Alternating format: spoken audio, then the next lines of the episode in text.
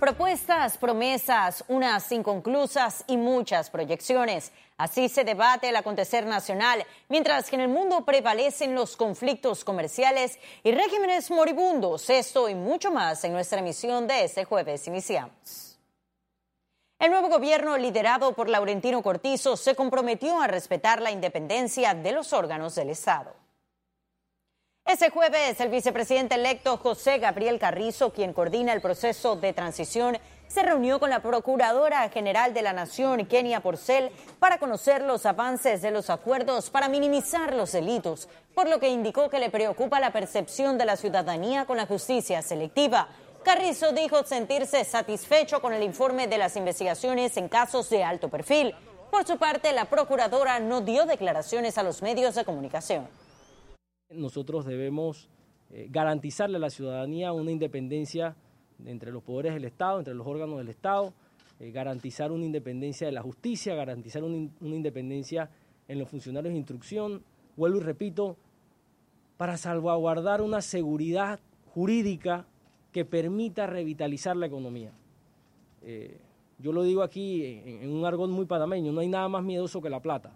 Entonces, si nosotros como país no fortalecemos nuestras instituciones, no garantizamos certeza del castigo, no fortalecemos un sistema penal acusatorio, no fortalecemos eh, la seguridad jurídica, las inversiones a este país nos van a llegar. Y en el marco de la transición de gobierno ese viernes se realizará una reunión entre los actuales ministros de Estado y el gabinete entrante, así lo informó el presidente Juan Carlos Varela, quien agregó que se va en paz ya el tiempo se empieza a cortar. Eh, el ministro de la Presidencia, Jorge González, con el vicepresidente Carrizo, han acordado hacer una sola reunión con los eh, nuevos ministros y ministras designados en la Cancillería, si no me equivoco, mañana. Así que mañana en la tarde, a las 4 de la tarde, se va a dar una reunión muy importante donde estarán todos los ministros designados por el presidente electo esta semana con sus contrapartes para seguir avanzando este proceso. Avanza de una forma muy profesional y han habido reuniones. Esta mañana recibí un reporte de la ministra de Economía y Finanzas sobre las reuniones que se han dado y todo, sin duda alguna, es una gran oportunidad para el país que se dé este tipo de transición, para que el nuevo gobierno pueda empezar con fuerza a cumplir sus compromisos con el pueblo. Este es un mes de, de reconocer, dar las gracias a Dios, al pueblo panameño y entregar un país en orden, en paz y en democracia. Y este jueves se instaló el Consejo Nacional de la Niñez y la Adolescencia. Los detalles en la siguiente nota. Casi un tercio de los niños, niñas y adolescentes en Panamá presentan carencias que requieren ser atendidas con prontitud. La adopción del índice de pobreza multidimensional de niñez y adolescencia fue un paso importante también que se dio, que nos permite poner sobre la mesa información que tal vez está lejos de ser la ideal, pero que nos las pone de manera objetiva y concisa y que es esa la única manera de poder desarrollar políticas públicas basadas en la evidencia. El Consejo Nacional de la Niñez y la Adolescencia es un órgano consultivo permanente para elaborar políticas públicas en el desarrollo de programas de prevención, protección y bienestar de este sector. Hay diferentes mecanismos que deben articularse todo para que este Consejo evalúe verdaderamente cuál va a ser nuestra política pública de atención integral. Garantizar plenamente los derechos de los niños, niñas y adolescentes se logra de esta manera, consensuando acciones, consensuando políticas y consensuando planes y programas. El organismo lo conforman representantes del Ministerio de Desarrollo Social, la Secretaría Nacional de Niñez, Adolescencia y Familia y de diferentes actores de organizaciones de sociedad civil, instituciones públicas y representantes de los tres órganos del Estado. Me siento muy feliz, pero a la vez también contento del, fruto que le voy a dejar a las próximas generaciones, a mis familiares y demás y conocidos que vienen creciendo para que vean que se trabajó fuertemente, se va, se va a iniciar a trabajar en este Consejo Nacional de la República de Panamá. El acto de instalación estuvo presidido por la encargada del Ministerio de Desarrollo Social, el ministro de Salud y la directora general de la Secretaría Nacional de Niñez, Adolescencia y Familia. Jessica Tazón, Econews. Miembros de la Federación Nacional de Servidores Públicos, FENACEP, interpusieron una denuncia penal contra la ministra de Trabajo por la presunta asignación irregular de personerías jurídicas. Los demandantes señalaron que Sulfi Santa María le negó cuatro personerías jurídicas a la agrupación bajo sustentos irregulares. Aseguran que la ministra está parcializada y trabajando en detrimento de la federación, abusando así de su autoridad. Hemos visto de forma lamentable cómo la ministra de Trabajo, la licenciada Sulfi Santa María, ha emitido una serie de pronunciamientos ante los medios de comunicación en donde prácticamente valida el otorgamiento de personería de estos sindicatos amarillos cuando no existe una base reglamentaria ni un fundamento legal que sustente esos otorgamientos. El que cumple se le aprueba, el que no cumple no se le aprueba. Nosotros no podemos, si un sindicato cumple con todos los requisitos establecidos en la norma, nosotros no podemos negarnos a registrarlo. O sea, nosotros no tenemos la facultad, después que un sindicato cumpla con todos los requisitos, no tenemos la facultad de negarlo. Tenemos la facultad de rechazar una solicitud de eh, personería jurídica si no cumple con los requisitos con la norma. Y el programador Guna Kelvin Alvarado participó de la Cumbre Global de Emprendimiento. Fue seleccionado entre miles de emprendedores alrededor del mundo para participar en ese encuentro que se celebró del 3 al 5 de junio en La Haya, Países Bajos. En esa cumbre se reunieron líderes políticos, empresarios e inversionistas de todo el mundo para compartir sus experiencias e impulsar emprendedores de 120 países. El becario panameño del programa SUSI es el fundador de la compañía ANAI, que desarrolló la aplicación Diccionario Guna, cuyo objetivo es cerrar la brecha de comunicación y apoyar así a la educación en las comunidades gunas. Este app es una herramienta que facilita la comunicación en Gunayala, en giras médicas y proyectos de turismo. Economía. Y ese jueves se presentó el estudio Prácticas Empresariales para promover la paridad de género en Panamá.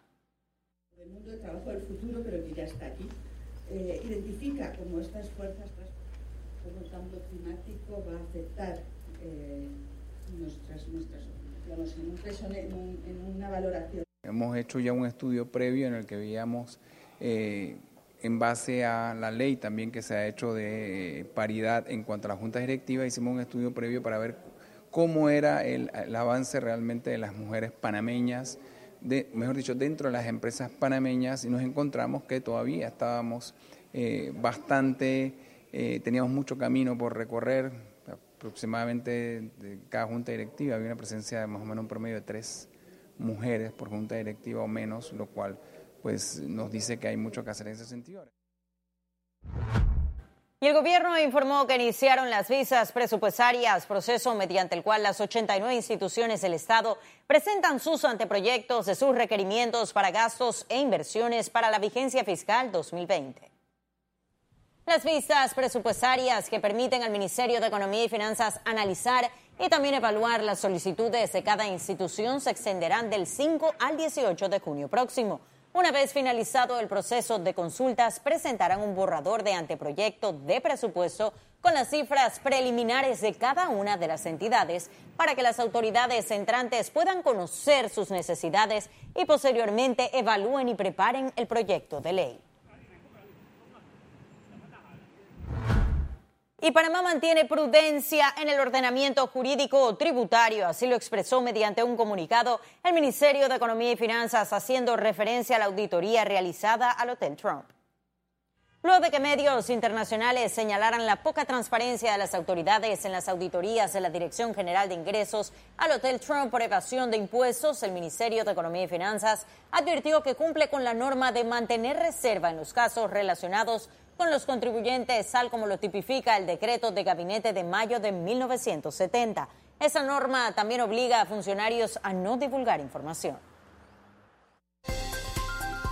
Conexión financiera. Y la desigualdad social continúa siendo el gran reto de Panamá. ¿Qué se debe hacer para lograr la cohesión? ¿Qué áreas requieren más atención? Esas y otras interrogantes las analiza nuestro economista Carlos Arauz. Buenas noches, Carlos, te escuchamos. Así es, Astrid. Panamá sigue siendo el país más desigual de la región. Esta noticia se digiere con mucha dificultad, porque todos sabemos que hemos venido disfrutando de un crecimiento económico extraordinario que no se ha trasladado entonces al progreso social. La protección en salud que se debe recibir por todo ciudadano, sin excepción de edad, es una de las áreas más sensibles, las que se tienen que atacar con responsabilidad y con una profunda conciencia humana del enorme daño que pudiésemos estar causando a una generación entera de no darle y no proveerle esas atenciones en la específica primera infancia que se ha determinado tan relevante e importante en la vida de todo ser humano. El manejo de subsidios, de transferencias monetarias, el manejo de la ayuda social, específicamente que el más vulnerable decide, tiene también que ser evaluada. Finalmente, el tema del acceso a servicios de salud concretos en áreas como comarcas indígenas, pueblos originarios de difícil acceso, donde tanto la salud, la educación, medicinas son tan difíciles de llegar. No seamos conformes, no nos conformamos con el crecimiento económico que quizás se concentra en un segmento muy particular de la población. Estamos llamados entonces todos los panameños con tesón y tenacidad a trabajar para que esta desigualdad acabe. Y esperemos que los próximos cinco años sean fieles ejemplos categóricos del compromiso con los que menos tienen y así lograr un Panamá más equitativo y más justo. Sin duda, eso es lo que queremos todos los panameños. Muchísimas gracias, Carlos, por acompañarnos hoy y todos los jueves aquí en Econews. Nosotros seguimos porque ahora vamos a conocer un resumen de la jornada bursátil de ese jueves 6 de junio. Iniciamos.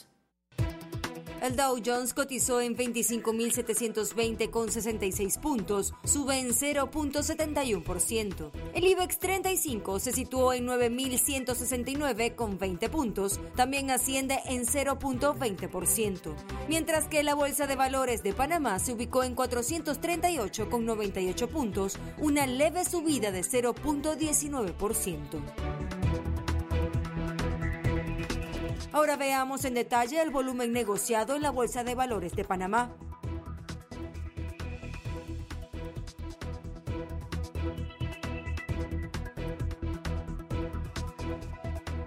Total negociado 21 millones 88 mil 976 con 85 centavos. Y en breve estaremos de regreso con las notas internacionales, pero recuerde, también puede seguirnos en vivo desde su celular a través de la aplicación de Cable On The Go. Solo descárguela y listo. No se vayan, que en breve regresamos con mucho más de la emisión de hoy de Econius. Ya venimos.